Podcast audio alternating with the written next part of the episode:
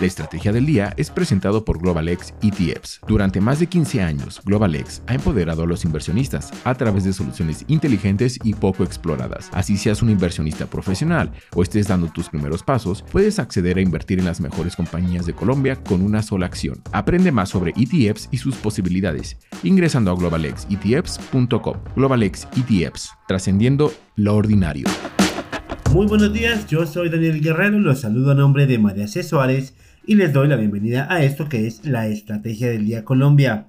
En la agenda de hoy tenemos las cuentas del gobierno con el salario mínimo para el 2024, las deudas con las EPS y la actualización de reservas de gas de NG Energy. Active la campana para recibir las notificaciones de cada uno de nuestros episodios.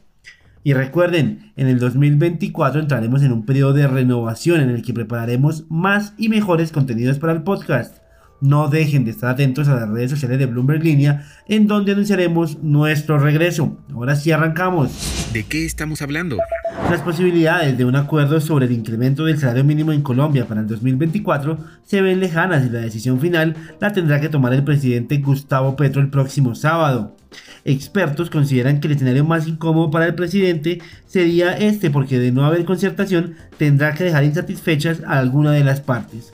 Explica Carlos Arias, gerente de comunicación pública y política de estrategia y poder, que si Petro es coherente, se inclinaría por lo que piden los sindicatos, aunque aclara que no sería un incremento tal cual como lo han pedido, pero que sí los beneficiaría. Según el experto, Petro buscaría dejar conformes a los trabajadores por encima de los empresarios para tratar de levantar su imagen desfavorable, aunque eso le pueda dificultar el camino del control inflacionario y la reducción de las tasas de interés. Bloomberg Línea también habló con Fabio Arias, presidente de la Central Unitaria de Trabajadores, quien aseguró que la posibilidad de un acuerdo recae en las capacidades de la ministra de Trabajo, Gloria Inés Ramírez, de acercar a las posiciones de las dos partes. Arias de la CUT explica que ante la petición de los trabajadores de subir el ingreso mínimo en un 18%, los empresarios se negaron y aseguraron que hacerlo desordenaría todo el sistema macroeconómico del país. El análisis de la encrucijada salarial del presidente Petro lo encuentran completo en bloomberlinia.com. Lo que debe saber.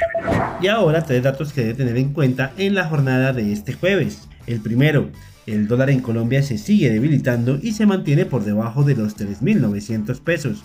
Así las cosas, la tasa representativa del mercado que regirá hoy es de 3.844 pesos, lo que representa una reducción de alrededor de 27 pesos. El segundo, el gobierno colombiano pagará a las aseguradoras privadas de salud 820 mil millones de pesos, lo que representa unos 215 millones de dólares de fondos adeudados desde el año pasado por tratamientos y medicamentos de alto costo, esto según una carta del Ministerio de Salud.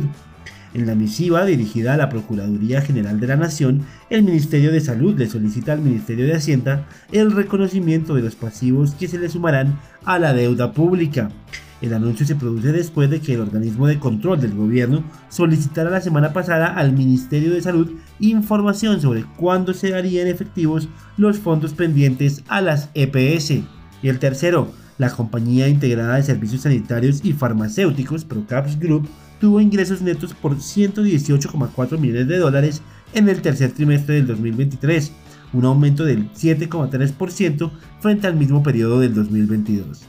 Entre tanto, la utilidad neta del tercer trimestre ascendió a 41,8 millones de dólares, un aumento del 30,1% desde los 32,1 millones de dólares que había reportado en los nueve meses del 2022.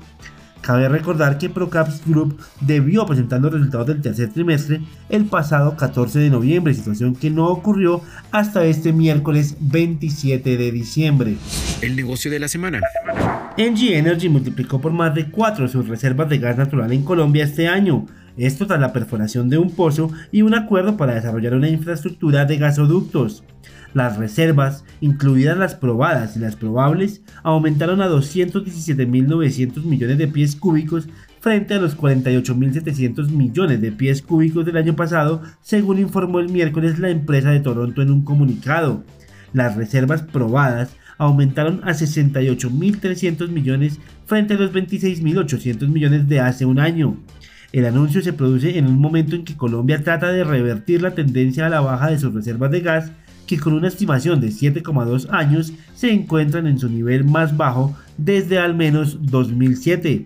El presidente Gustavo Petro ha dejado de conceder nuevas licencias de exploración de petróleo y gas como parte de su promesa de desligar a la nación de su dependencia de los combustibles fósiles.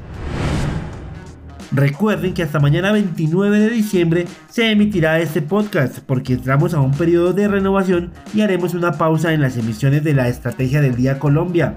Sin embargo, no dejen de estar atentos a las redes sociales de Bloomberg Línea porque en el 2024 vuelve María C. Suárez con toda la información económica y financiera. De esta manera llegamos al final de este episodio, pero no olviden seguir este podcast y activar la campana para recibir las notificaciones de cada uno de nuestros episodios y así estar al tanto de toda la información económica y financiera de Colombia y el mundo. Además, los invito a que visiten bloomberglinea.com donde pueden ampliar cada uno de los temas que tratamos hoy. No olviden que acá está la información independiente que une a América Latina. Nos escuchamos mañana. Esta fue la Estrategia del Día Colombia. Dirigida por María C. Suárez, producido por Arturo Luna y Daniel Hernández. Que tengas buen día.